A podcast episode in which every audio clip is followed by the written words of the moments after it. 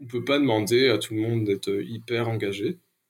Euh, et c'est pour ça d'ailleurs que je me tourne de plus en plus vers des projets comme RICOP et que j'ai décidé de m'investir dans RICOP. C'est que je considère qu'en gros, si on veut que les gens changent, il faut leur proposer des alternatives. Et c'est ce que, c'est ce que vise RICOP. C'est, de dire, par exemple, aux gens qui veulent aller de Bordeaux à Lyon, euh, de leur dire, ben, vous, votre, possibilité de vous déplacer, c'est pas un TGV super cher, ou la voiture, ou l'avion, mais on va vous proposer un train bon marché qui vous permet d'aller de Bordeaux à Lyon. Euh, c'est pas un train qui va vite, mais c'est un train qui est bon marché et oui, il passe par des endroits magnifiques. Donc c'est proposer Bonjour à toutes et à tous, bienvenue dans Émergence, le podcast qui présente des acteurs d'un monde plus durable. À travers ces interviews, nous espérons que vous découvrirez des parcours inspirants et des actions à entreprendre à votre échelle. Euh, soyons plutôt dans une démarche active en relançant, en proposant nous-mêmes euh, du service ferroviaire. Il y a une euh, possibilité que cette ouverture à la concurrence. Nous, c'est pas dans notre philosophie d'être concurrent de la SNCF. RICOP se pose vraiment en complément de la SNCF. Pour ne manquer aucun épisode, abonnez-vous sur Apple Podcasts, Spotify, Imago TV ou toute autre application. Bonne écoute. Bienvenue Alain euh, dans Émergence. Bah, merci, bonjour. Pour commencer, est-ce que tu pourrais te présenter succinctement? Alors, je m'appelle Alain, euh, j'ai 30 ans et euh, je suis consultant en transition écologique et aussi administrateur de la compagnie ferroviaire RICOP. Ça va être le sujet du jour, euh, RICOP. Tu as un parcours associatif qui a été riche pendant tes années étudiantes. Est-ce que tu pourrais revenir un petit peu euh, bah, sur ton parcours scolaire et aujourd'hui, bah, comment tu es arrivé consultant et administrateur, un peu ton, parcours scolaire? Oui, bien sûr. En fait, j'ai découvert l'associatif quand je suis rentré en master. Euh, quand je suis rentré en master, je suis arrivé dans une université, l'université Paris-Dauphine, où il y a une vie associative qui est euh, intense, qui est assez riche, et euh, je suis tombé dans le bain de l'associatif étudiant à ce moment-là. Et après, ça m'a ça m'a accompagné sur, sur le reste, qu'en fait, depuis, depuis 5-7 ans. Je dirais, je suis engagé d'une manière ou d'une autre, à titre bénévole. Et j'ai en fait, j'ai découvert ça en master en même temps que je rentrais dans un master sur les questions de développement durable. J'ai fait, en gros, j'ai fait une licence d'économie-gestion. Et après, j'ai fait un master en gestion spécialisé sur les questions de développement durable et de responsabilité sociale des organisations. Et c'est à l'occasion de ce master-là que j'ai commencé à faire de l'associatif étudiant, euh, plus pour des raisons de circonstances en fait. Je, suis tombé à un endroit où il y avait la possibilité de s'engager facilement et j'ai pris goût à ça. Et de fil en aiguille, en fait, je me suis retrouvé à la tête d'une association étudiante dans ma fac. Puis euh, cette association étudiante euh, était elle-même administratrice d'un réseau national, le REFED, le réseau français des étudiants pour le développement durable. Et c'est euh, par ce biais-là qu'après, je me suis retrouvé à la tête d'un réseau associatif euh, étudiant et que j'ai passé euh, un an et demi en fait à la tête d'un réseau associatif étudiant et je considère que c'est un peu ma, ma première expérience professionnelle même si c'est pas formellement une expérience professionnelle mais c'était déjà très intense et puis tellement euh, formateur et tellement euh, ça m'a apporté tellement de choses aussi que que voilà je considère que c'est une très belle une très belle opportunité que j'ai pu avoir donc c'est quelque chose après qui m'a suivi sous différentes formes euh, j'ai fait de la désobéissance civile, j'ai fait du plaidoyer, j'ai fait. Maintenant, je suis administrateur de plusieurs structures de l'ESS, dont RICOP, dont on va parler. Et voilà. Et puis, c'est aussi dans ce cadre-là, l'associatif étudiant, que j'ai euh, que j'ai eu envie de travailler dans l'enseignement supérieur au départ.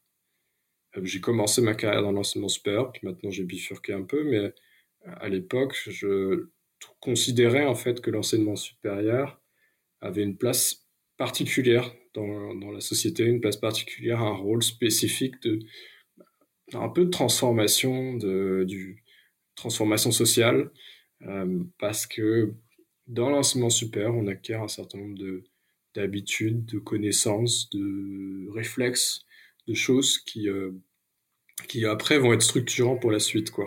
Donc ça me paraissait très important d'agir sur cette cette période un peu de transition pour beaucoup de gens entre l'adolescence et l'âge adulte, qui est, qui est la période des études. Et puis après, j'ai un peu déchanté et j'ai envie de faire quelque chose de plus concret. Et, pour revenir un peu sur ces associations étudiantes, parce qu'un point important, on t'a un peu cité euh, en expliquant ce que, ce que faisait euh, Refed, mais les associations dans lesquelles tu as travaillé, elles étaient quand même euh, principalement tournées autour de l'écologie et de l'équité sociale, si je comprends bien. C'est toujours un truc qui m'a, qui m'a suivi depuis, depuis toutes ces années. Moi, j'ai toujours été engagé dans des associations écolo, on va dire un petit peu dans des associations à vocation sociale, mais finalement, euh, j'ai toujours eu un engagement plutôt écologiste. Et ça, ça c'est quelque chose d'assez marquant dans mon parcours depuis une dizaine d'années. Quoi. Je suis pas né écologiste, hein, je, suis vraiment devenu euh, écolo au fur et à mesure de mes études, je dirais. Et, comment on le devient euh, bah, Comment on le devient? On le devient par plusieurs rencontres, plusieurs types de rencontres.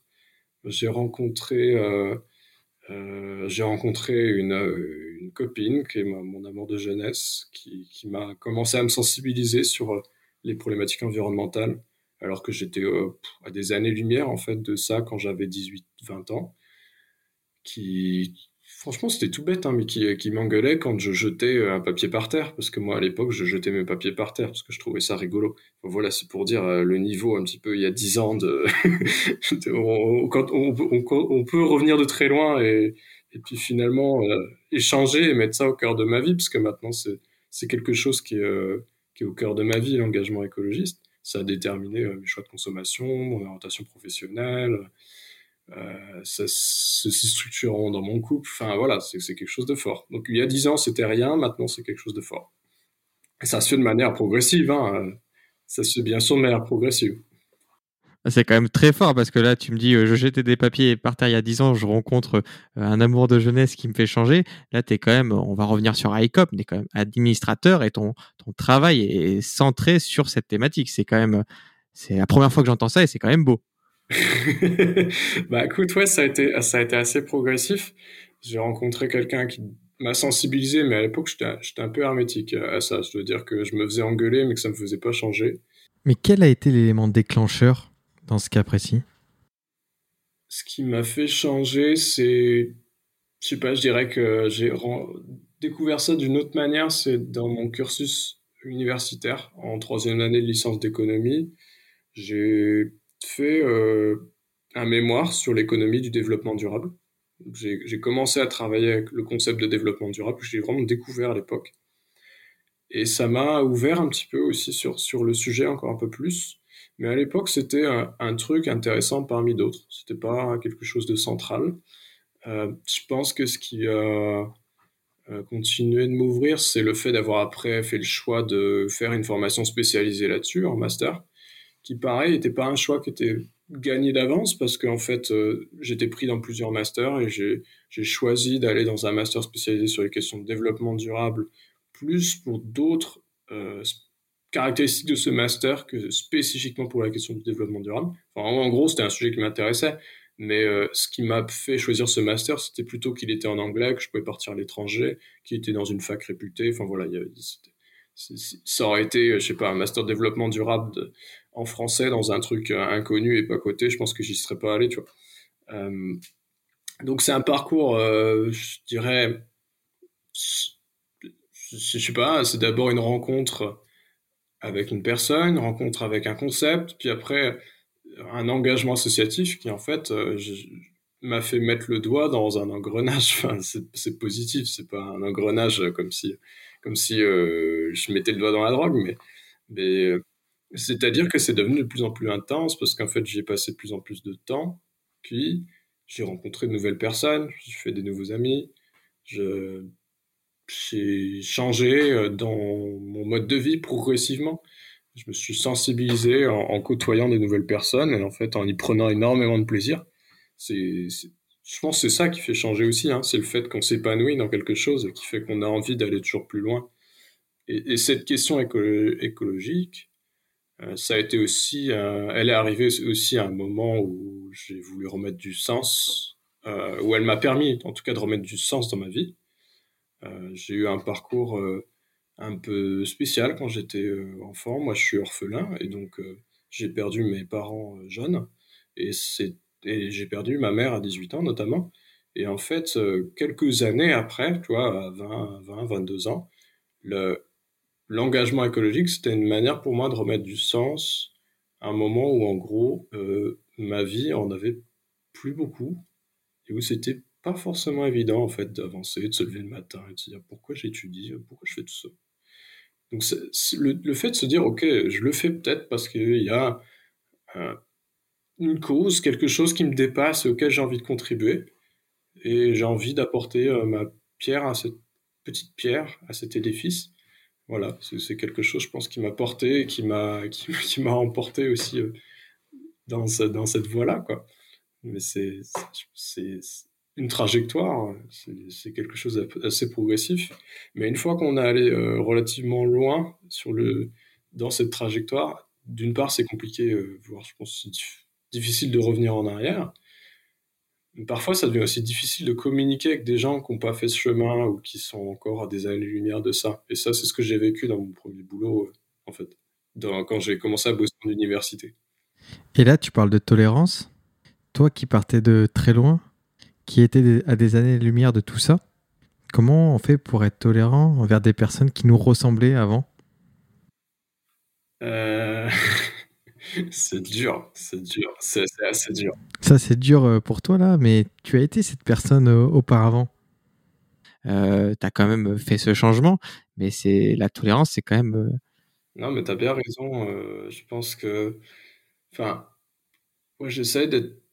Enfin, en gros, je considère que les gens font ce qu'ils peuvent avec les possibilités qu'ils ont déjà. avec les possibilités qu'ils ont c'est de manière assez multiple, c'est-à-dire avec le temps qu'ils ont, avec les connaissances qu'ils ont, avec l'argent qu'ils ont. On ne peut pas demander à tout le monde d'être hyper engagé. Euh, et c'est pour ça d'ailleurs que je me tourne de plus en plus vers des projets comme RICOP et que j'ai décidé de m'investir dans RICOP, c'est que je considère qu'en gros, si on veut que les gens changent, il faut leur proposer des alternatives. Et c'est ce que, c'est ce que vise RICOP, c'est de dire, par exemple, aux gens qui veulent aller de Bordeaux à Lyon, euh, de leur dire, ben, vous, votre possibilité de vous déplacer, c'est pas un TGV super cher, ou la voiture, ou l'avion, mais on va vous proposer un train bon marché qui vous permet d'aller de Bordeaux à Lyon. Euh, c'est pas un train qui va vite, mais c'est un train qui est bon marché et où il passe par des endroits magnifiques. Donc c'est proposer des alternatives. Et pendant les premières années de ma carrière, moi j'ai surtout, en fait, euh, me suis évertué à faire changer les gens en leur disant qu'il fallait changer, en leur montrant pourquoi il fallait changer euh, preuve à l'appui, chiffre à l'appui, en les, aidant à s'organiser pour changer. Ça, c'est un peu le, concept du conseil en développement durable. Finalement, tu t'aides euh, des organisations publiques, privées à se s'organiser pour pouvoir changer. Mais parfois, je me disais, bon, euh, en fait, s'ils rament, c'est qu'ils savent pas comment faire autrement, et c'est peut-être qu'ils peuvent pas faire autrement. Donc euh, oui, je, pense que vraiment, la tolérance et, euh, euh, l'ouverture d'esprit, elle, doit s'entretenir. Et il faut comprendre un peu quelles sont les, contraintes des autres. Quoi. Moi, je, comprends qu'il y ait des gens qui mangent pas bio parce qu'ils trouvent que c'est trop cher. Et en fait, euh, je pense que l'effort à faire, il est de modifier la manière dont est organisé notre système agricole pour que le bio soit pas dix fois plus cher que le, non bio pour ça moi je crois beaucoup à des, à des modifications du système plus qu'à des euh, modifications individuelles. Je crois assez peu au discours euh, euh, de consommation, consommateur. Enfin, c'est un discours élitiste d'une frange de la société qui a envie de se distinguer du reste. Je trouve que, que c'est oublier beaucoup de monde qui n'a pas les, les, moyens. Et les Gilets jaunes nous l'ont rappelé. et c'était assez salutaire parce que ça, je pense, euh, fait euh, une prise de conscience chez pas mal de gens, dont moi. Hein. je pense qu'il y a pas mal d'écolos dans mon cas qui se sont dit ah bah oui, oh merde, en fait, il y a quand même pas mal de gens pour qui la voiture, en fait, il n'y a pas d'alternative. Et donc, si on continue de taxer de plus en plus le carburant, alors que ces gens-là, ils n'ont pas d'alternative, bah, ces gens-là, ils vont, ils vont pas arrêter d'utiliser la voiture, ils vont juste euh, être plus pauvres, ils vont juste rogner d'autres budgets pour pouvoir conserver leur, leur moyen de locomotion. Quoi. Parfaite transition avec le sujet du jour. ouais, bah ouais. Qu'est-ce que Raikop Raikop, c'est c'est un truc un peu fou. C'est une coopérative qui veut faire rouler des trains. c'est un truc un peu fou parce que d'habitude, faire rouler des trains, c'est un truc très sérieux. Il faut, il faut beaucoup d'argent, il faut être du métier et, et donc c'est quelque chose qui a priori semble pas à la portée d'un collectif citoyen comme, euh, comme ce qu'est RICOP. Mais RICOP, c'est cette euh, ambition-là, c'est de dire, euh, nous, citoyens, on souhaite se réapproprier l'objet ferroviaire en faisant rouler des trains. Concrètement, hein, RICOP, c'est une compagnie ferroviaire. L'idée, c'est de faire rouler des trains de fret et de, et de voyageurs, de, des trains de, de marchandises et de voyageurs, quoi. Et ce qui est intéressant, c'est qu'il y a un contexte, on va dire, économique et politique qui permet ça. Aujourd'hui, pour recontextualiser, le ferroviaire, ben, il y a un monopole, c'est la SNCF. L'Europe autorise en fait la concurrence entre les différentes entreprises du chemin de fer. Et vous, RICOP, vous arrivez en tant qu'entreprise, mais une coopérative, c'est un peu différent. Ce sont les gens qui vont se réunir autour d'un projet et qui vont être sociétaires du projet, comme Enercop pour l'énergie. Et vous allez euh, créer un service sur une ligne. Tu l'as cité tout à l'heure, c'est ça va être Bordeaux-Lyon. Vous allez réhabiliter en fait euh, le service, pas la ligne parce que c'est pas vous qui vous en occupez, mais le service qui aura sur la ligne, donc le train. Ah, effectivement, je pense que la, référence à Enercop, elle est bonne parce que c'est vraiment, nous, c'est notre modèle en tout cas. On a envie de répliquer ce qu'a fait Enercop dans le secteur de l'énergie, dans le transport ferroviaire. Et puis c'est vrai que dans le ferroviaire, il faut distinguer en gros le réseau de, du service ferroviaire. Nous, on va pas du tout euh, s'occuper du réseau, c'est-à-dire qu'on va rouler sur le réseau qui existe déjà. Euh, par contre, on va rouler avec nos propres trains, nos propres conducteurs. Euh, et c'est les gens, des salariés RACOP qui sont dans les trains. Mais effectivement, nous, on va, proposer un service de train, quoi. Mais comment, euh, comment l'idée est venue euh, des membres fondateurs? Parce que, euh, bon, c'est vrai que sur le papier, l'idée semble un peu farfelue. c'est assez complexe de faire rouler du train. Comment on se dit, ben voilà, on va réhabiliter une ligne qui est quand même historique. Hein. Le, le Bordeaux-Lyon, c'est quelque chose d'historique sur le paysage français. Comment, par où commence cette idée? C'est une idée qui est née dans le Lot. En gros, c'est une idée qui est née d'un petit collectif dans le Lot qui, qui, euh, qui s'est dit euh, bon, enfin, d'après ce que j'ai compris, j'étais pas dans le collectif de départ, mais d'après ce que j'ai compris, qui s'est dit euh, d'habitude, nous, citoyens, on se défend, enfin, on est là pour défendre la fermeture de ligne, on est plutôt dans une posture défensive. Euh, soyons plutôt dans une démarche active en relançant, en proposant nous-mêmes euh, du service ferroviaire. Il y a une euh, possibilité que cette ouverture à la concurrence. Nous, c'est pas dans notre philosophie d'être concurrent la SNCF. RICOP se pose vraiment en complément de la SNCF, ce qui d'ailleurs est incompréhensible pour beaucoup d'acteurs du ferroviaire. En gros, on comprend, enfin, d'après ce qu'on voit, il y a beaucoup d'acteurs qui n'arrivent pas à comprendre ce, ce positionnement-là. Nous, on est complémentaires on va aller là où la SNCF euh, ne peut plus aller compte tenu des contraintes face euh, auxquelles elle fait face. Donc sur le bord de Lyon, par exemple, c'est une ligne qui, euh, existe depuis depuis plus de 5 ans, qui a existé avant pendant plus d'un siècle. Et c'est une ligne qu'on souhaite relancer parce qu'on considère qu'elle est viable en fait économiquement. Elle est peut-être pas viable économiquement au niveau de rentabilité qu'espérerait la SNCF, mais nous, euh, pour, pour faire un service qui soit à l'équilibre économique, elle nous paraît tout à fait viable. Donc c'est pour ça qu'on commence là-dessus. Et après, l'idée est d'aller sur d'autres euh, d'autres services. Et puis ça, c'est pour la partie voyageur, mais je dirais, euh, RICOP aussi, l'idée, c'est de proposer une alternative au transport routier euh, de marchandises, donc de, transport routier, faire en sorte qu'il y ait moins de camions sur les routes, euh, faire en sorte, par exemple, que euh, qu'on fasse pas, euh, qu'on remplace pas le train euh, Perpignan-Rungis par une armée de camions. Enfin, on n'est pas positionné là-dessus, mais c'est pour, pour donner cet exemple-là. Mais c'est un peu cette philosophie. C'est un très bon exemple. J'y pensais en plus, juste pour expliquer aux auditeurs, c'est qu'en fait, bah, il y a un train qui faisait Perpignan-Paris qui amenait plein de fruits et légumes, plutôt de l'Espagne, si je dis pas de bêtises, et du sud de la France. Et ce train, il, va être supprimé, ce train de fret de marchandises, et il va être remplacé par des camions en fait. C'est bien, c'est bien ce cas-là, ce, cas de figure que tu citais. Tout à fait, ouais. Excuse-moi, j'avais une petite coupure de connexion, mais là je te réponds bien. Euh, oui, le, train des, ce train-là, on l'appelle on l'appelait le train des primeurs. Euh, en gros, c'est des fruits et légumes qui remontent d'Espagne et du sud de la France, mais essentiellement d'Espagne. Et ce train-là, il aurait besoin d'investissements pour pouvoir être euh, maintenu.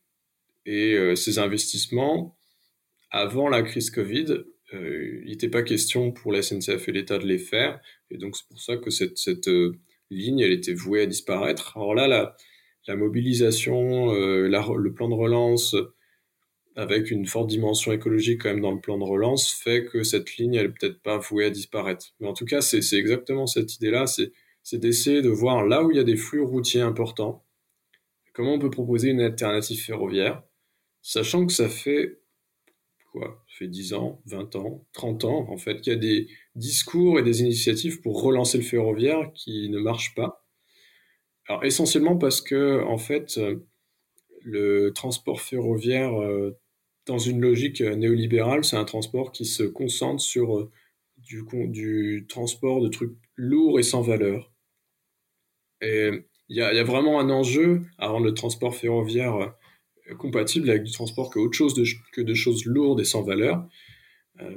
pour l'instant, c'est un transport qui est essentiellement concentré là-dessus parce que c'est un transport en gros de, qui se fait entre sites industriels et c'est un transport qui est relativement rigide, c'est-à-dire qu'il y a peu de flexibilité horaire, il y a peu de possibilité d'ajuster facilement euh, la capacité du transport. Donc ça convient pour des, des matériaux qui peuvent attendre un peu, euh, qui sont en grande quantité. Quoi. Donc il y a un vrai enjeu à changer un peu les caractéristiques de ce transport, et c'est ce que veut faire RICOP avec une première ligne que RICOP va lancer.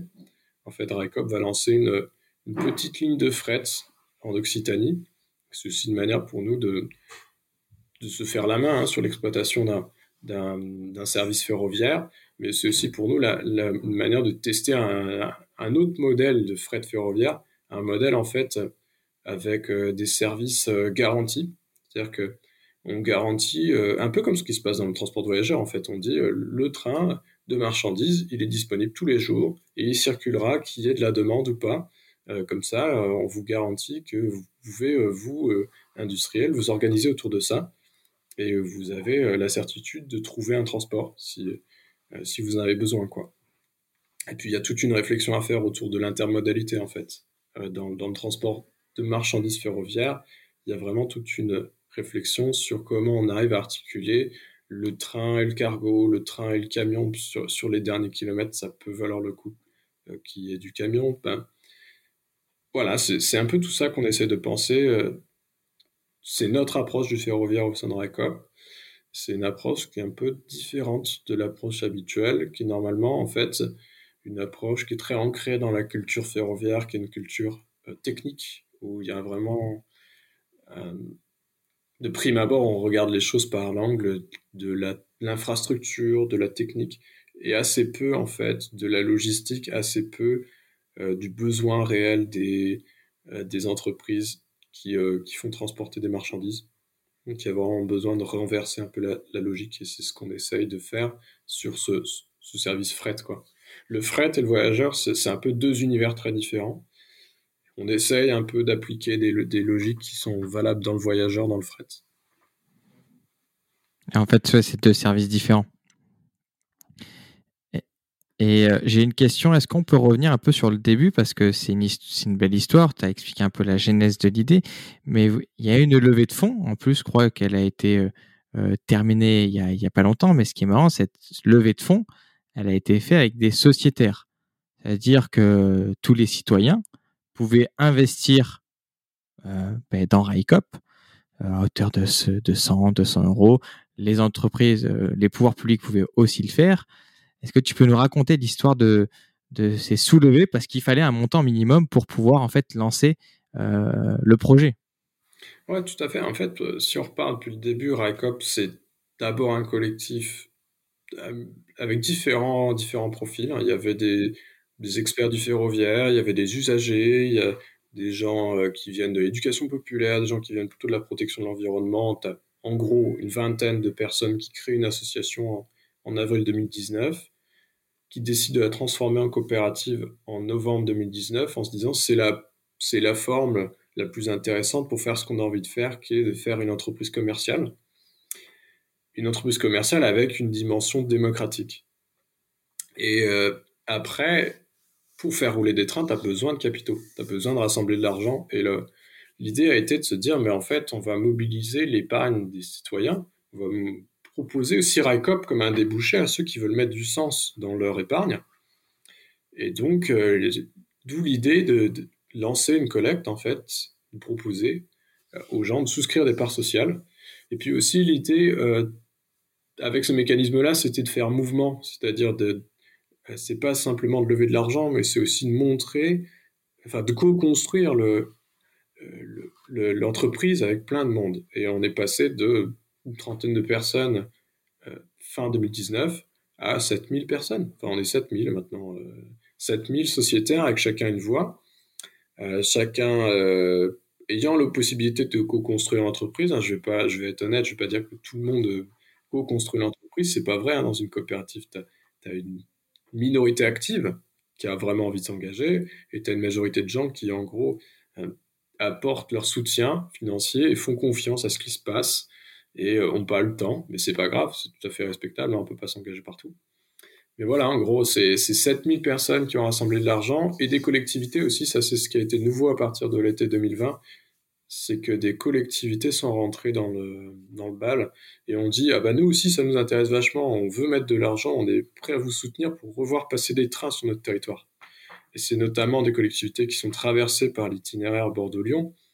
Euh, on a des municipalités, on a des, départements, des, communautés de communes qui sont rentrées dans RICOP et avec beaucoup d'enthousiasme en fait. Moi c'est quelque chose qui m'a euh, qui, qui me marque en fait dans RICOP, c'est l'enthousiasme que ça génère l'enthousiasme de gens qui se disent, ben, euh, nous qui sommes aux yeux de beaucoup de gens des territoires délaissés, la Creuse, la Corrèze, l'Allier, ben, pour une fois, c'est pas une fermeture d'hôpital, c'est pas une fermeture de tribunal en fait qu'on nous amène, c'est euh, quelque chose de positif, c'est c'est un nouveau train, c'est c'est quelque chose qui va nous reconnecter, c'est du nouveau, c'est du service public supplémentaire. Et donc, c'est quand même extrêmement fort et c'est puissant et c'est ce que je sens, moi, dans tout cet enthousiasme. Euh, on a eu un reportage qui a été fait par une équipe d'envoyés spécial et qui est passé sur France 2. Ça a été spectaculaire. Euh, l'effet que ça a produit a été spectaculaire. On a doublé le nombre de sociétaires en 48 heures. C'était fou. Mais ça, ça a montré euh, le potentiel du truc et ça a entretenu cet enthousiasme formidable. Cet enthousiasme, moi, je le vois aussi hein, à l'intérieur les sociétaires euh, euh, les plus actifs, ils rayonnent de ça, quoi. Et on sent qu'il y a des gens, ils retrouvent du sens à ce qu'ils font à travers ICOP. C'est très beau à voir. Ah bah c'est, vrai que tu as cité le, reportage d'envoyé spécial qui est super intéressant. J'invite tout le monde à le regarder et on voit cette, ce sens, mais aussi ce, on sent les gens habités par le projet. Euh, qui sont un engouement, euh, comme tu dis, une euphorie autour de ça. Et ce qui est intéressant, tu l'as cité, c'est que en fait, c'est des régions où on ferme tout, tout ah l'administratif. Et là, euh, on leur dit, ben non, on va réinstaller quelque chose. Et ce qui est intéressant, c'est que ça part du citoyen quand même, d'un collectif citoyen. Donc, ça prouve bien que les gens, quand, ils se rassemblent, ils peuvent mettre des, choses en place et en plus des choses que quand même euh, réhabiliter, euh, mettre en place un service de, chemin de fer, c'est pas non plus euh, rien. C'est un défi technique, hein, c'est un vrai défi technique. On, en est conscient et l'équipe qui pilote RICOP, qui porte RICOP au quotidien, sont des gens qui sont expérimentés, qui ont su très rapidement s'entourer de gens qui sont experts du ferroviaire pour avoir aussi des compétences métiers et comprendre. Enfin voilà, par exemple un des premiers salariés qui a été recruté, c'est un directeur de la sécurité ferroviaire, donc il va être vraiment en charge de toute la sécurité du transport ferroviaire opéré par ICOP. Ça, c'est central dans le milieu ferroviaire. Et on a été chercher quelqu'un qui est un ancien de la SNCF et qui est, quelqu'un qui a 20 ans de métier et qui, nous fait, qui, est en train de construire ça de manière très pertinente. Donc, euh, dans l'équipe ICOP, on va trouver ça un mélange de, de personnes assez expertes du ferroviaire et puis de personnes qui sont expertes d'autres choses, qui a peur d'autres choses. On a des gens qui viennent de l'ESS, on a des gens qui viennent, euh, qui viennent du secteur public. Euh, donc c'est des gens qui sont assez capés. Enfin, pour, moi, c'est quelque chose qui m'a qui m'a rassuré aussi en rentrant dans le projet RICOT. Je me suis dit, ok, ils sont fous, mais ils sont ils ont les moyens de leur folie en fait. Enfin, je trouve ça génial. Allons-y, il faut rêver un peu. Enfin, on est dans une période tellement morose que si on faut se donner les moyens de rêver quoi. Et puis si on se c'est ambitieux. Si on se plante, euh, ça va être euh, la cata. Mais, euh, mais bon, il faut essayer. Et moi, je pense pas qu'on va se planter. Je pense qu'on a les moyens de réussir et que ça va être super sympa. Et que ce que je souhaite aussi, c'est que RICOP soit un levier pour faire bouger la SNCF en tant que telle et bouger l'État, en fait. Enfin, si on en arrive là, c'est aussi parce qu'on a 30 ans de politique néolibérale, en fait, de, dans, la, la tronche. C'est-à-dire que si on en est venu à fermer tant de lignes de train, tant de services publics, tant de choses comme ça, et que les citoyens se mettent à se réorganiser par eux-mêmes, c'est aussi parce que l'État recule. Que l'État recule, que la SNCF recule, que d'autres logiques que celles du service public et de l'égalité des territoires se, se, diffusent depuis les années 80. Quoi. Donc, euh, le, renouveau des coopératives, euh, comme celle, celui que peut incarner RICOP, il est aussi hein, le, reflet de ça. Et ça, il faut en être conscient, de dire, on est là parce qu'en fait, on, se ressaisit de choses dont l'État ne veut plus saisir. Après, moi, je trouve que c'est pas forcément une mauvaise chose en soi. Je pense qu'il faut pas tout attendre de l'État. C'est vachement français de, de vouloir tout attendre de l'État et d'avoir une énorme confiance dans l'État. Je pense que l'État, ça peut être aussi un gros monstre et euh, que, c'est intéressant de se remobiliser au niveau local et de créer d'autres instances démocratiques que simplement euh, l'instance euh, étatique ou les collectivités territoriales. En fait, c'est intéressant d'avoir d'autres choses qui soient sous gestion démocratique et qui le soient d'une autre manière. c'est pour ça que moi, le modèle coopératif, je le trouve très beau dans ça. C'est un modèle qui est plein de défis et c'est un modèle qui est aussi plein de plein d'espoir ou plein de promesses ce qui est intéressant dans ce modèle, tu, l'as dit tout à l'heure, c'est que chaque sociétaire a la même voix. Donc ça veut dire, euh, moi je mets 100 euh, euros euh, dans RICOP et on va prendre, ben, je sais pas, le département de la Creuse va mettre, je sais pas, 50 000 euros. on aura techniquement la même voix à peu près. Ouais, c'est ça. Alors il y a une subtilité dans les, dans les SKIC, qui est le statut qu'on a, les sociétés coopératives d'intérêt collectif, c'est que tu as un principe de collège. Et c'est un peu contre-intuitif parce qu'en fait, quand on parle de coopérative, euh, le slogan des coopératives, c'est euh, une personne égale une voix. Et dans les SKIC, c'est en fait comme si tu avais une agrégation de plusieurs coopératives. Donc, as, en gros, tu as cinq collèges dans RICOP. Et chaque sociétaire est rattaché à un collège. Donc, tu as une voix dans ce collège. C'est vraiment une personne, une voix dans ce collège. Et après, quand on vote un truc, eh ben en fait, on pondère euh, les résultats par le poids de chaque collège. Alors dans RICOP, tous les collèges ont le même poids, c'est 20% pour chaque, tu vois. Mais euh, c'est vrai que tu as des, un peu des déséquilibres quand même, parce que tu as le collège, en gros, bénéficiaire personne physique, où tu as 7000 personnes, et puis tu as en face le collège collectivité territoriale, où tu as une vingtaine de collectivités. Donc techniquement, ces 20 collectivités ont le même poids dans, la prise, dans les votes que les 7000 personnes. C'est la, la subtilité du fonctionnement en collège. Ah, en effet, ça doit être, euh, ça doit pas être. Il faut que tout le monde aille dans le même sens, sinon ça peut, ça peut avoir, il peut avoir des intérêts divergents. Et un point aussi qu'il faut citer, c'est que les gens qui sont euh, sociétaires, l'argent qu'ils mettent au début, euh, ils peuvent pas faire de bénéfices dessus. Ils peuvent pas euh, sortir avec un, un, 100 euros qui fait x5 au bout de 10 ans. Alors, non, enfin, oui et non. Euh, alors c'est sûr qu'il fera pas x5, par contre c'est possible de revaloriser le montant d'une part sociale. Il y a des coopératives qui font ça. Moi je suis, sociétaire de la foncière Habitat et Humanisme qui fait du logement social. Et la foncière Habitat et Humanisme, sur les cinq dernières années, ils ont un peu revalorisé leur part. On a dû passer de 100 euros à 110 ou 100 à 105 sur les, sur 5, en 5 ans. Donc c'est possible dans les coopératives. Après, oui, il faut pas venir investir dans, une coopérative. Il faut pas le faire si on espère une plus-value. Il faut pas le faire si on espère des dividendes parce que la distribution de dividendes est extrêmement contrainte dans les sociétés coopératives. Dans les sociétés coopératives, le principe de base, c'est on réinvestit euh, le profit dans la structure.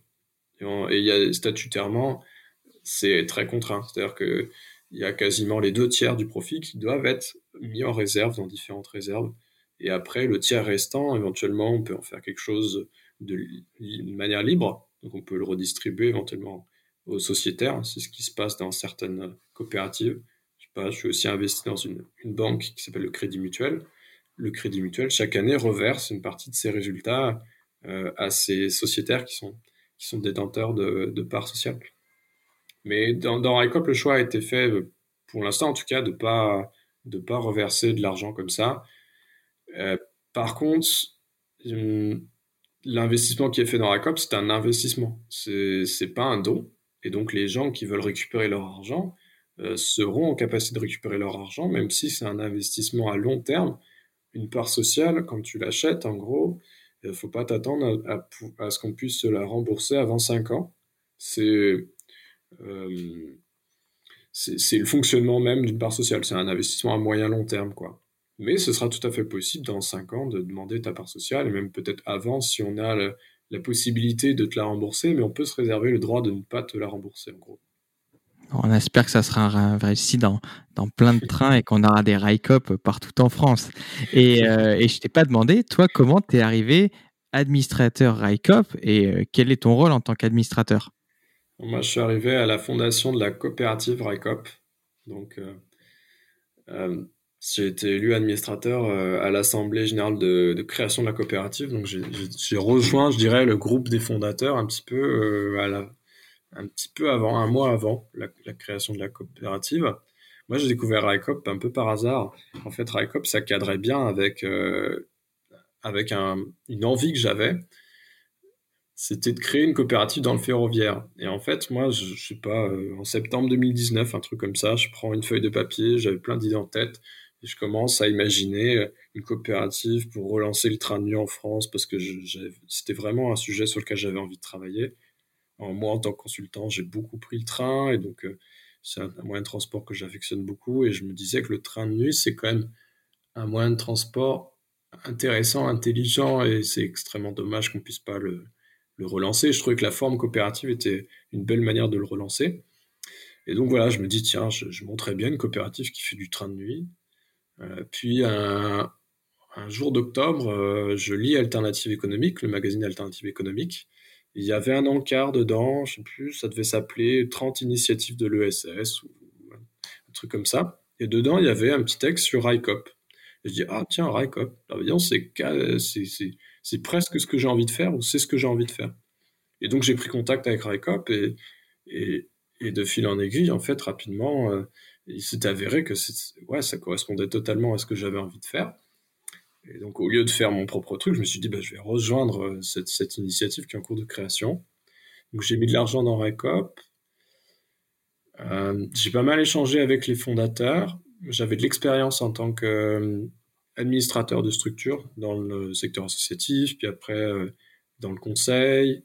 Et donc, euh, quand ils m'ont vu arriver, je pense qu'ils se sont dit Ah, c'est pas mal, il, est jeune, mais en même temps, il a l'air expérimenté. Puis, euh, j'avais fait des remarques sur les, statuts en disant qu'il y avait quelques petits trucs là que je, proposais de faire modifier et tout. Donc, ils se sont dit Ah, en plus, il, a l'air pertinent. donc, je pense que c'est ce qui leur a ce les a incités à me proposer de devenir administrateur. En fait, les fondateurs m'ont dit, bah, il y a de la place au conseil d'administration, est-ce que ça ne dirait pas de nous rejoindre? Donc je suis arrivé en fait au bon moment, au bon endroit. Et je suis devenu administrateur comme ça. Euh, et puis, euh, et puis voilà, ça c'était en, novembre 2019 à, à Cajar, dans le Lot, l'assemblée de, l'Assemblée générale de création de RICOP dans une petite salle euh, municipale avec une trentaine de gens. C'était super convivial, super sympa. Ça faisait vraiment l'ambiance euh, du, euh, du, petit groupe d'irréductibles gaulois qui, veut lancer son truc, là, qui est un peu foufou. maintenant, si on devait faire une AG, enfin ce qu'on va faire fin mai, d'ailleurs, on va faire une, une AG fin mai, là on est 7000, ça, ça sera, waouh, ça sera enfin, ce sera pas possible d'être en présentiel parce qu'on est en crise Covid, mais ce sera autre chose, quoi. Donc voilà un peu comment je suis rentré. Et quel est le rôle de l'administrateur? Alors, en tant que, puisque j'ai pas répondu à cette partie de la question, tu as bien raison. en tant qu'administrateur, je fais quoi? Je donne mon avis sur des trucs. Euh, c'est essentiellement, enfin non, ça c'est une partie de, une partie des prérogatives d'un administrateur. En fait, en tant qu'administrateur, je représente les sociétaires et je veille à ce que euh, l'équipe opérationnelle de RACOP respecte bien les valeurs et le projet de la coopérative. Ça, c'est, on va dire, l'idée générale de ce qu'est de ce qu'est un administrateur. Et après, concrètement, ça va être euh, euh, donner mon avis, faire des propositions, euh, émettre des remarques, etc. sur différents aspects, sur tous les aspects stratégiques de l'entreprise. Ça peut être, on a eu à se questionner sur sur les modèles de train. On a, on a échangé récemment sur les prochaines lignes à lancer. Euh, on a on a débattu aussi du modèle d'affaires ou du business plan de, l'entreprise. Enfin, ça peut être ces différents aspects. En tant qu'administrateur aussi, euh, je participe à l'élaboration des, règles de gouvernance, c'est-à-dire de, des, modalités de, prise de décision et de répartition du pouvoir au sein de RECOP. J'ai participé à, l'élaboration du règlement intérieur, à la révision des statuts. C'est super intéressant, ça c'est comme si tu étais en train de créer euh, des institutions, j'ai trouvé ce, travail très très intéressant à faire. C'est assez abstrait, mais c'est assez euh, chouette. là, tu as vraiment l'impression d'avoir d'avoir euh, des marges de manœuvre et dire ah, ok on peut construire des trucs donc ça, ça c'est essentiellement ça c'est un travail de représentation et de un peu de contrôle aussi, euh, un travail de soutien, parce qu'en fait, leur relation avec les, salariés de RACOP, elle est dans les deux sens. Elle est, dans un sens de supervision, mais elle est aussi dans un sens de soutien, surtout que c'est une petite euh, structure, la structure salariée de RACOP. Donc pour l'instant, les administrateurs, ils sont assez actifs et assez investis aussi dans des tâches du quotidien. Je sais pas, j'ai tenu le standard de RACOP, euh, euh, j'ai répondu à des médias comme, comme ce qu'on est en train de faire. Enfin, c'est des choses comme ça que, que je fais et qui, permettent aussi de répartir les choses à faire. Euh, on, on, fait une partie, parfois, on fait une partie du boulot de l'équipe salariée quand elle est, quand elle est submergée. Quoi. Et, ça, tu le fais en plus de ton activité c'est totalement bénévole, je ne suis pas rémunéré pour ça. euh, ouais, ouais, ouais, je le fais à côté de mon activité. Alors moi, je suis consultant euh, je suis freelance depuis un an et demi, donc euh, j'ai une possibilité de moduler mon temps de travail qui est très forte. Enfin, je peux faire un peu ce que je veux avec mon temps de travail. Donc, en fait, RICOP, ça me prend, euh, ça me prend une journée par semaine, je pense, en moyenne. Peut-être un peu moins, peut-être un peu plus, ça dépend des fois, mais en gros, c'est une, une, activité forte. Et, ce qui me fait vivre, c'est mon métier de consultant à côté. RICOP me fait pas vivre, par contre, enfin, me fait pas vivre financièrement. Par contre, RICOP, ça me nourrit intellectuellement et ça, me donne aussi euh, plein de, plein d'élan. Et après, euh, c'est quelque chose qui va irriguer tout le reste de, ma vie, quoi. Mais ça permet une nouvelle fois de faire une bonne transition. Euh, on va fermer la, la page RICOP et on va parler un peu de tes activités de consultant aussi, parce que c'est intéressant, c'est que euh, tes activités de consultant, elles ont pour objectif de réduire les impacts écologiques et sociaux du numérique. Euh, le numérique est une économie qui est en, plein boom depuis quelques années. Euh, en quoi consiste ton travail? Comment on réduit l'impact écologique et sociétal du numérique? Je suis essentiellement sur l'impact écologique, hein, pour être honnête. donc, je vais être sur la, réduction de l'empreinte carbone du numérique c'est quelque chose, en gros, qui est un dérivé de mon activité de conseil. Au départ, j'étais consultant en transition écologique assez généraliste. je essentiellement sur les enjeux énergie-climat, mais je pouvais intervenir dans tout type de secteur et pour tout type d'organisation. Et puis, a 2-3 ans, j'ai eu envie de... En fait, pour être plus exact, il y a 2-3 ans, en gros, je me suis rendu compte que le numérique avait un poids... Euh, énorme dans notre société. J'avais une petite jalousie un peu vis-à-vis du numérique en me disant putain, quand on compare les moyens qui sont investis dans le numérique avec ceux qui sont investis dans la transition écologique, eh ben dis donc, il n'y a pas photo, quoi. Il y a bien un rapport de 1 à 10 ou 1 à 100. Et puis je me suis dit, mais en fait, le numérique, c'est pas du tout écologique. Enfin, c'est-à-dire que j'ai pris aussi conscience des impacts écologiques énormes du numérique.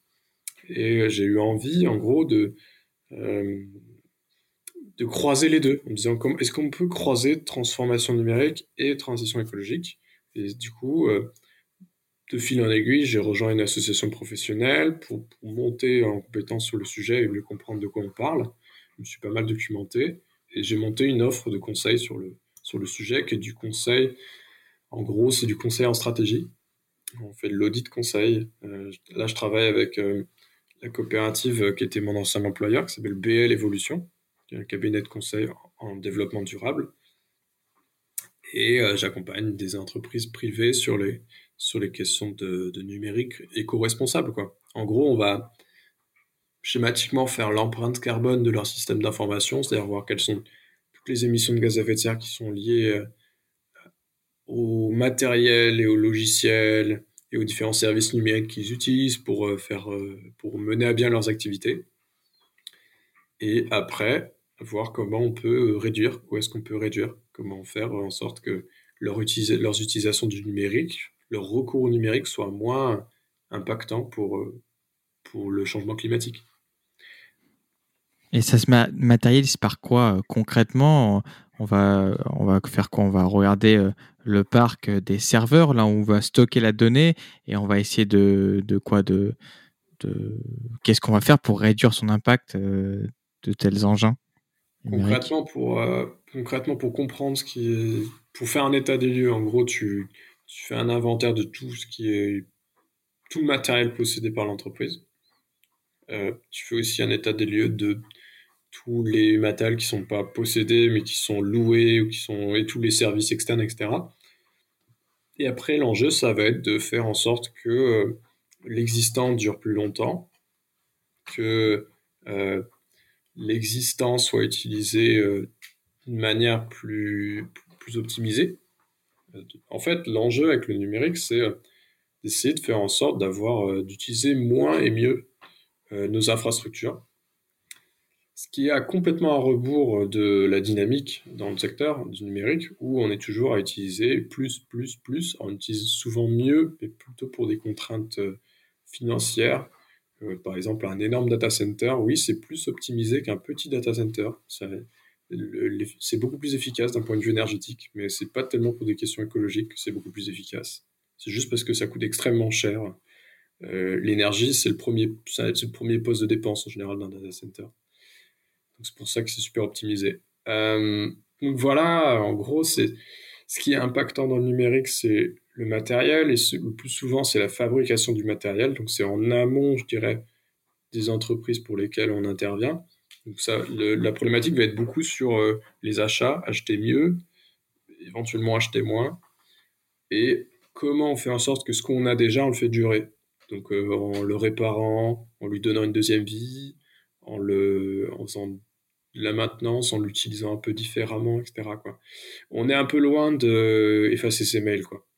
Enfin, parce que c'est la hype en ce moment de dire effacez vos mails pour se préserver la planète. Euh, s'en fout en fait. Enfin,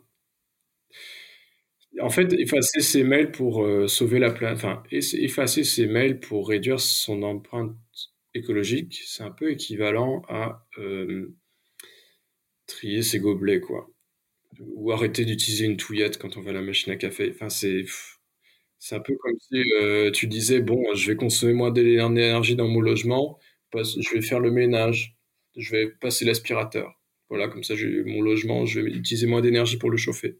Ouais, ah, peut-être, c'est vrai que ça va avoir un, impact infinitésimal, mais oui, c'est vrai que techniquement, j'imagine que s'il y a moins de poussière, tu chauffes moins, quoique. Oui, donc vous, ouais, ce que tu es en train de dire, c'est que la source principale euh, d'émissions de, carbone, ça va être plus euh, la, partie hardware qu'on appelle, donc tout ce qui va être euh, la partie euh, qu'on voit pas trop, les gros meubles où on va stocker la donnée, c'est ça qui se consomme beaucoup et qui, qui pollue beaucoup à la production de ces machines en fait. Bah, en fait, oui et non. Enfin, c'est-à-dire que tu as deux types d'impacts. Tu as les impacts qui sont très concentrés, genre euh, les data centers. Ok, un data center, c'est un, gros data center, c'est la consommation électrique d'une ville euh, de plusieurs dizaines de milliers d'habitants. Voilà, ça c'est super ah concentré. Ouais, les, data centers hyper, scale ou les trucs comme ça, c'est euh, c'est la consommation d'une petite ville, quoi, à lui tout seul. ça, c'est un impact très concentré. C'est comme si tu disais, bah, en France, tu as euh, les 10 sites industriels les plus polluants, ils émettent une mégatonne de, euh, de CO2 euh, chacun. Ouais, c'est énorme. Mais à côté de ça, en fait, tu as un impact qui est super diffus, qui fait celui qui est lié à tous les périphériques qu'on utilise. Et en gros, quand pour un serveur qui est dans un data center, tu vas avoir 2 à 300 périphériques qui vont se connecter dessus, 2 à 300 smartphones, ordinateurs, objets connectés, machin. Et finalement, l'impact cumulé de ces 2 à 300 objets, il est supérieur à celui du serveur, celui du data center en tant que tel. Donc, dans les impacts, les impacts écologiques du numérique, ils sont euh, principalement du côté des utilisateurs. Euh, après, tu as le réseau et euh, le data center qui sont à peu près au même niveau, quoi. Mais, enfin voilà, c'est des univers assez différents, tu vois. Dans un data center, tu es dans, en fait, dans une installation industrielle, donc tu peux optimiser et tout, tu peux repenser euh, euh, ton architecture, et ça, les gestionnaires de data center le font vachement. Hein. Il y a plein de nouvelles technologies pour concentrer les machines, pour en utiliser moins. On a fait ce qu'on appelle la virtualisation pour essayer d'optimiser à fond, d'utiliser à fond les matériels. donc, euh, si euh, au lieu d'avoir 10 euh, serveurs physiques, deux qui, qui, tournent vraiment et 8 qui se tournent les pouces en permanence, et eh ben si tu arrives à, virtualiser, tu, tu arriveras à répartir toute la charge peut-être sur 4, et donc tu dis, ah bah il y en a 6 qui me servent plus à rien, je les, je les bazarde. Donc ça c'est le genre de trucs qui sont faits par, dans les data centers assez facilement. Euh, du côté utilisateur, l'enjeu, euh, c'est de faire durer et de freiner euh, l'obsolescence programmée et de freiner le, renouvellement effréné en fait, des, terminaux et la mise en place, la, mise sur le marché de toujours plus de, gadgets ou de trucs plus ou moins utiles. C'est une démarche de combat, c'est une démarche qui va à l'encontre du modèle économique des acteurs dominants des GAFAM, hein, fabricants, euh, des fabricants d'électronique. Donc c'est une démarche euh, militante, engagée. Enfin, c'est une démarche engagée, quoi. C'est une démarche qui va à rebours, en tout cas, des intérêts économiques. Celle de dire, euh, il faut réemployer les terminaux, il faut qu'un smartphone, ça dure 5 ans et pas 2, ou pas un an. Mais en fait, ça, c'est tirer une balle dans le pied de, des fabricants. Donc euh, c'est se battre contre euh, tous les efforts de marketing des fabricants. S'ils sortent un nouveau modèle tous les ans, c'est pour démoder le modèle qui existe et pour que les gens aient envie d'acheter le nouveau. Et une bonne initiative qui rejoint un peu ce que tu disais au début, hein. il faut proposer un service, une alternative, c'est le Fairphone. Euh, qui permet de, de c'est un téléphone qu'on peut acheter qui est modulable et on peut remplacer les pièces pour éviter justement cette obsolescence programmée des smartphones au bout de un ou deux ans. Complètement, non mais euh, c'est vrai que tu as raison de le souligner, c'est-à-dire que au-delà de la critique, c'est intéressant d'être dans l'alternative et il y a des initiatives super intéressantes dans le domaine numérique. Il y a Fairphone pour les, pour les smartphones, euh, il y a Y pour les ordinateurs, qui est un fabricant d'ordinateurs suisse, je crois. Euh, ça, c'est pour le neuf. Après, pour le reconditionner, bah, il, y a, plusieurs plateformes qui existent et il y en a une qui, euh, qui, qui, communique à outrance. Donc, je pense que c'est un nom que, que, les auditeurs auront en tête.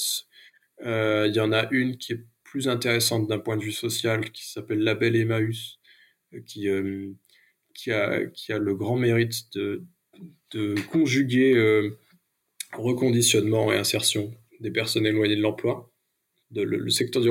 Ouais. Ils font sur le smartphone Ouais, y a sur Label Emmaüs, tu peux t'acheter euh, des, des, smart, des smartphones euh, assez facilement, ouais, ouais. Ouais, ouais, ouais, il y, a plein de trucs. ce qui est intéressant avec leur conditionnement, c'est que c'est souvent pour l'instant, c'est encore souvent des acteurs de l'économie sociale et solidaire qui sont les reconditionneurs. Euh, je dis pour l'instant parce que c'est un secteur qui est en mutation, et notamment euh, chez euh, l'acteur qui, qui, communique le plus, qui est en train de devenir une marketplace et qui, qui en fait est en train de plus en plus de délocaliser le, reconditionnement. Parce que comme c'est une, une, opération qui est très intense en, main-d'œuvre, bah, en fait, elle, économiquement, elle a vocation à suivre les mêmes routes que le, la fabrication initiale. C'est-à-dire que le reconditionnement, si on est purement euh, dans une logique économique, il va se faire en Asie du Sud-Est, dans des pays à bas coût, parce que c'est là où la main-d'œuvre est la moins chère, et en plus, euh, il y a les infrastructures pour faire de l'électronique, donc euh, c'est intéressant, quoi. D'un point de vue purement économique. Hein. Donc, il faut, faut, voir le, reconditionnement. Là, on est un petit peu à la croisée des chemins. Il y a des trucs super dans reconditionnement. Il y a des trucs pas top qui sont en train d'arriver de, plus en plus. Donc je pense qu'il va falloir qu'il y ait un label ou un truc qui existe pour essayer de faire le tri entre, tout le monde, parce qu'il y a des reconditionneurs qui, qui, sont, euh, qui sont en train de devenir un peu complètement bullshit. Quoi. On va arriver dans les dernières questions. Qu'est-ce que tu aimes, pas dans ton travail, mais dans tes travaux, vu que tu en as plusieurs? Ah, Ce que j'aime le plus, c'est la diversité, je pense. C'est... Ouais, c'est c'est la diversité des choses que j'ai à faire. Et c'est la, la, sensation d'avoir euh, des marges de manœuvre pour faire quelque chose. Pas juste de brasser de l'air, quoi. Ah, je savais pas comment te la poser cette question, mais vu que tu m'as tendu la perche, on a déjà un peu parlé. Quel conseil donnerais-tu pour acheter un smartphone reconditionné ou un ordinateur? Euh, je pense que la première question à se poser, c'est euh, pourquoi je veux acheter ce truc? Euh, je pense avant même d'acheter, euh, il faut, à mon avis, bien poser le besoin et de se dire, OK, euh, pourquoi je veux un smartphone? Pourquoi j'aimerais acheter un smartphone reconditionné? Est-ce que c'est parce que celui que j'ai ne marche plus? Est-ce que c'est parce que j'ai envie de le changer Parce que j'ai envie d'avoir un, un, truc dernier cri, mais que j'ai envie d'être un peu, de me sentir un peu moins coupable? Ou est-ce que c'est parce que euh, j'ai envie de défendre un modèle, un truc euh, Enfin, il n'y a pas forcément de bonne réponse, hein, mais c'est déjà se questionner sur ça. Et puis après, à mon avis, euh, investir dans un truc qui dure. Je pense que si on cherche un téléphone, un smartphone, euh, vaut mieux investir dans un truc a priori, parier sur un truc sur lequel on se dit ça, ça va durer dans le temps, parce que c'est plutôt solide, parce que c'est plutôt, parce que c'est pas le le truc qui va être obsolète point de vue de logiciel tout de suite non plus. Et euh, faire gaffe aussi à où on l'achète, euh, et notamment sur les plateformes euh, type, euh, type, euh, bah, type Black Market ou type Eurocommerce.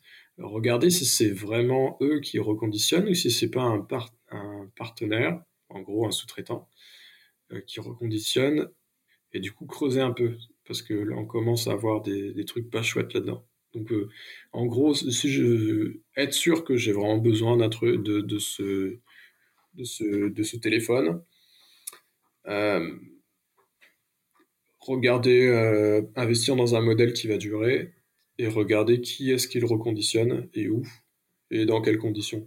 Dans ce cas-là, essayer de faire en sorte que ce soit une entreprise d'insertion ou une entreprise adaptée. Comme ça, ça permet de donner du travail à des personnes qui sont éloignées de l'emploi ou à des personnes en situation de handicap. Et, euh, c'est chouette, quoi. Quel euh, livre ou ressources conseillerais-tu à nos auditeurs et auditrices? Euh, Sur le train, moi j'ai lu une BD euh, récemment qui est très chouette, qui s'appelle Un train d'enfer. Un train d'enfer, c'est une enquête sur la SNCF et la privatisation du rail, qui a été faite par Erwan et Gwenaël Manak. Franchement, c'est, ça se lit très bien, c'est, euh, bien documenté. Moi, j'ai appris pas mal de choses en lisant ça. Et, euh, donc, ça donne vraiment envie un train d'enfer. Et puis, j'ai, découvert aussi un, petit bouquin il n'y a pas longtemps, un petit bouquin de la dessinatrice Emma, qui s'appelle Un autre regard. Il y en a plusieurs tomes. Moi, j'avais lu le deuxième tome. Euh, Un autre regard, c'est, un, un, c'est une BD qui, qui en gros euh, propose un regard décalé sur notre société. c'est une BD qui se passe dans un monde, enfin dans une société en gros où tout le monde vit à poil et il y a une minorité qui décide de mettre des sous-vêtements. Et, du coup, la majorité qui vit à poil juge complètement cette minorité qui met des sous-vêtements et il y a des scènes assez cocasses où, où la, fille se fait arracher son soutif par sa prof au, lycée, etc. En tout cas, ça, permet de décaler le regard pour se questionner aussi sur des questions de société en disant Ah oui, effectivement, tiens, mais ce qui nous paraît complètement banal ou normal, c'est une construction sociale. Si on renverse euh, la situation, ça, ok, ça questionne, effectivement. Euh, on, peut comprendre que des gens aient envie de vivre ou de fonctionner différemment. Donc, cette BD-là, un autre regard euh, par Emma, elle m'a pas mal, pas mal accroché. Euh, et qui aimerais-tu écouter dans ce podcast? Euh, Pas mal de monde, mais. Euh, ah bah, si en plein, si en plein, moi, je, on est je sais pas, non, moi, moi il y a quelqu'un que j'aimerais bien écouter, c'est c'est Guillaume Martin, qui est un, collègue de BL Evolution, qui est très engagé sur les questions de, de transport, transport aussi, mais sur le vélo, et qui cherche à développer le vélo à travers la France, notamment en accompagnement des collectivités là-dessus. Donc euh, je pense que Guillaume, euh, il serait, ça, me ferait très plaisir de l'entendre. Euh, j'aimerais bien entendre justement la dessinatrice Emma, ça, serait cool d'avoir. surtout, j'ai vu qu'elle a écrit sur le changement climatique, elle a fait un autre regard sur le climat. Du coup, ça, ça, je trouverais ça chouette d'avoir et de croiser un peu les sujets. Et puis, et puis c'est tout ce qui me vient à la tête en fait. Je pensais que j'en avais plus en tête. c'est déjà pas mal. C'est pas déjà pas mal. Ces deux personnes. Tu m'as pas donné des challenges impossibles euh, comme Pierre Rabhi ou, tous, les grands noms. Non, parce que je me... on les a déjà entendus 20 000 fois. Euh, Exactement. Je, ne vais pas te dire, ah, il faudrait que tu interroges Jean Covici. Non, c'est bon. Euh, tu vas sur YouTube, tu vois son Thinkerview et c'est bon quoi. Exactement. Mais c'est bien, justement. En plus, ces deux thématiques qui sont très intéressantes, euh, on va s'empresser de, les contacter. Et la dernière, dernière des questions, c'est où c'est qu'on peut retrouver Raikop, qui était le sujet du jour, et où c'est qu'on peut, toi, te retrouver si on, a des questions? Alors, moi, me retrouver, euh, je pense que le plus simple, c'est de me contacter par mail à l'adresse alain at bl-evolution.com qui est mon adresse pro et qui est une boîte que je consulte très souvent. Et pour retrouver Raikop, bah, il, y a son, le site internet de Raikop, raikop.fr, et les réseaux sociaux. Raikop est sur Facebook, Twitter et je crois même sur Instagram. Je suis pas très réseaux sociaux, mais il me semble que Raikop est sur Instagram aussi. Je confirme, je confirme. euh, ben en tout cas, merci pour ce, cet échange. C'était super intéressant. Là, on a appris plein de choses. On n'a pas fait que du RICOP, on a appris plein de choses sur les data centers aussi et sur ton parcours. C'était très enrichissant. Et bon courage pour ce beau projet euh, parce qu'il y aura du travail. Et on te dit à bientôt. Bah, merci, euh, avec plaisir. C'était très sympa d'échanger avec toi et, et bon courage aussi pour toi pour la suite. Merci beaucoup. Si vous avez apprécié cette interview, faites-le savoir à notre invité sur les réseaux sociaux. Vous trouverez les liens sur notre site internet émergence.co, ainsi que toutes les ressources pour approfondir le sujet. Et si vous voulez nous donner un petit coup de pouce, rien de plus simple, vous pouvez mettre un 5 étoiles sur Apple Podcast, vous abonner à l'émission sur les plateformes d'écoute ou partager l'épisode dans votre entourage. Et pour ne manquer vraiment aucune actualité, vous pouvez nous suivre sur notre Instagram ou notre compte Facebook. Nous tenons également à remercier Bertrand Jacquet pour la création de la musique du générique. À dans deux semaines pour le prochain épisode. Bye bye.